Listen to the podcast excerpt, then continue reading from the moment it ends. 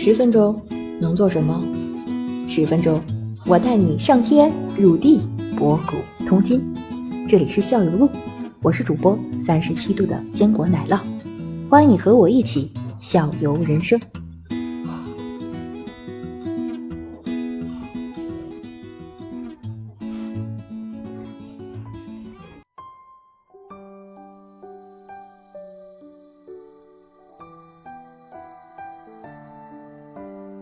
你我你看，像我现在英树这个品牌吧，它现在它在专利方面，它真的已经做了申请了很多的专利，尤其它现在。在正在正在研究研发的一块呢，叫金纳米晶皮挤药技术。这个是跟华中科技大学刘伟教授一起合作的这样一个项目，就是通过大家都知道，就我刚才说的那个问题，就是说我用了这么好的成分在，那这个成分真的就能渗透到我的皮肤吗？就渗透到我的这个渗透，就是通渗透到透过我的表皮去达到我的真皮层吗？就真的能达到这个效果吗？这真都是问号。都你看所有的什么什么市场宣传的说什么直达基底呀。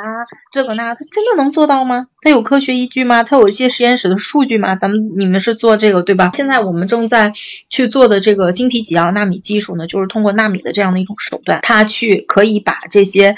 呃，我想要的这些营养成分，纳米其实是一种载体，对吧？我不知道我我不知道我的理解是否对啊，但是我是这么理解，它一种载体，通过这种纳米成分作为载体，它就可以去做到我对这个营养成分的一种传输，可以直达到我想要的部位。就是就是我的理解就是相当于我们那个癌症治疗当中的一种降药，对不对？就我们现在在做的都是这一块的研究。另外还有你们可能做这行，我们可能就比较了解，就是说现在很多的那些，包括你看现在市场不断淘汰的那些国产品品。牌很多刚出来一两年，然后再转年第三年你就看不到它了，就那种，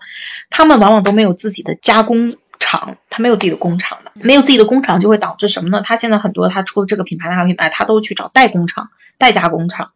代加工厂呢，他是这样，他我要去拿这个单子，我要去代加工这个东西，我一开始要让他觉得哎很好用，他可能就会在成分上去做文章，可能你在用第二批的时候，你就发现哎。这个产品好像就不如第一批好用了，就这些都是这些产品不可控的一种因素在，所以这个企业要想长久的在这个市场上站稳脚跟，首先你要有足够的研发，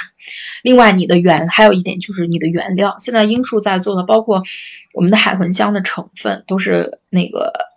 那个绿宝瓶跟绿宝瓶的成分都一样，都是从国外拿的，跟它的渠道是完全一样的，一家供货商都去拿的原料。另外，什么二裂酵母这些东西啊，你咱们说雅诗兰黛好在雅诗兰黛那个那玩意儿，那里头不就是二裂酵母嘛，对吧？就那些东西，我们原料拿到的都少了。透明质酸，我们跟谁合作？拿的是谁的？拿的是华西生物的。华西生物是是最大的透明质酸的一个供应商，所以我们首先要保证了这个原料，再有我们有自己的研发，申请自己的专利。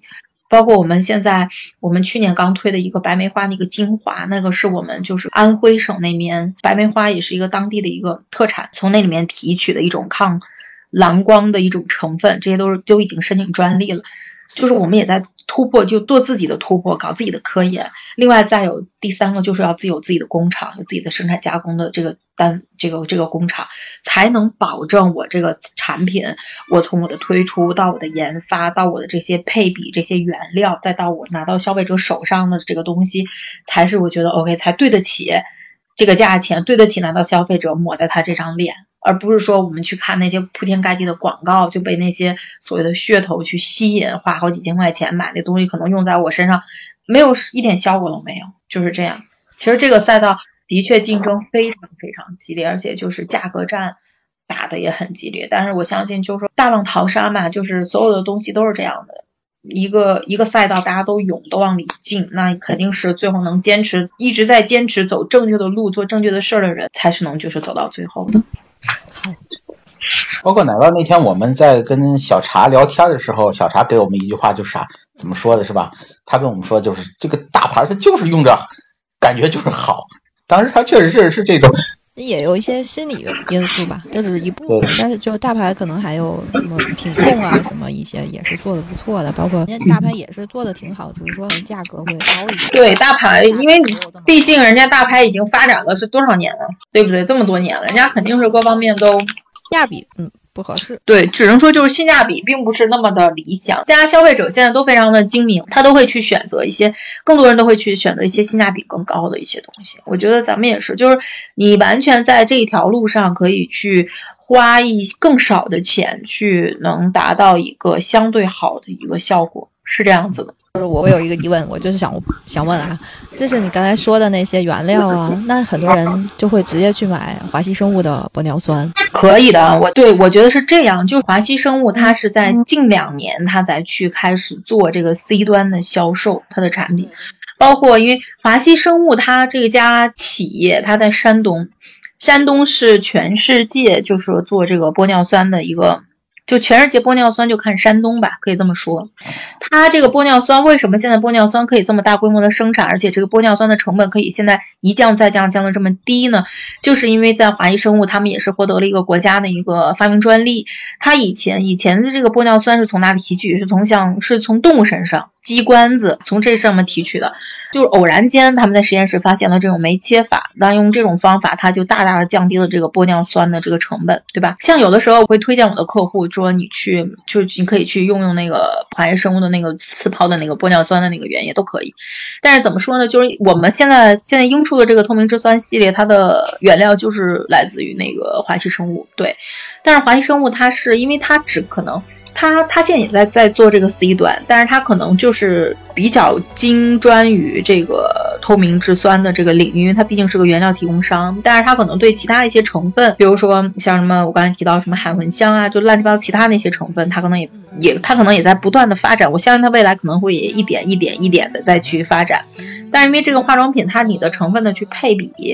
你的各方面的去去去调和，这还是有一定的功能。我也会推荐我的，我推荐我的客户，就譬如他，因为他们有人会觉得，哎，你那个英叔的那面膜太贵了，就是我就，是吧？但是我我我就性价比不高，它性价比太贵了，你知道吗？就是它的确，它在这个面膜的定价上是有一点贵，有一点贵，但是它那个。以他的眼膜，对眼膜什么的，我觉得还虽然贵吧，但是真的是物有所值。那个面膜，像羊胎素面膜啊，包括那熬夜面膜，都是我觉得